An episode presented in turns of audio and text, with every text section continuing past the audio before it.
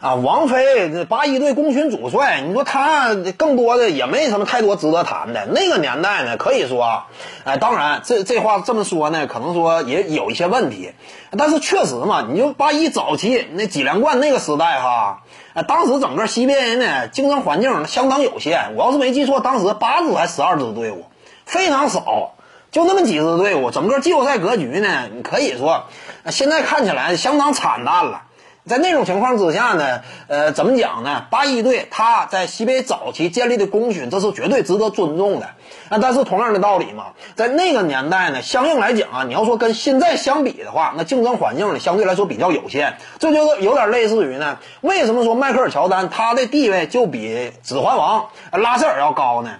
呃，除了我之前谈过的，迈克尔乔丹本身打后卫的位置，在世界范围内拥有广泛的影响力，他的崛起至于 NBA 这项运动，呃这，NBA 这项赛事，以及至于篮球这项运动，呃，整个全球化的推广，那起到了举足轻重的作用。在迈克尔乔丹横空出世之前，篮球仅仅是篮球；但是在迈克尔乔丹横空出世之后呢，篮球那可以说地位呢，那就是扶摇直上了。啊，全世界人民当中呢，心里这样一种位置，啊，这项运动它在整个运动领域当中这样一种高的地位。都得到了实质性的提高，啊，这就是迈克尔乔丹嘛。但是除此之外呢，还有一点非常关键，那就是乔丹呐，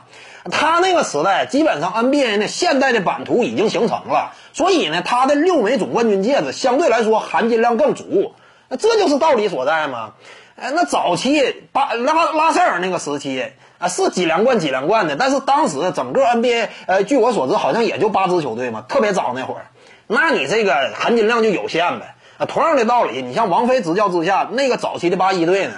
啊，确实功勋卓著，那支八一队也是荣耀非常辉煌。特殊的历史时期嘛，那个时期西边处处于呃发展的早期，但是客观来讲呢，呃，当时也确实就是，呃，竞争环境也是比较有限。这个怎么讲呢？客观看待呗。呃，王菲取得的执教成绩那是非常突出的啊，但还是那句话，当时西边呢整个竞争环境有限。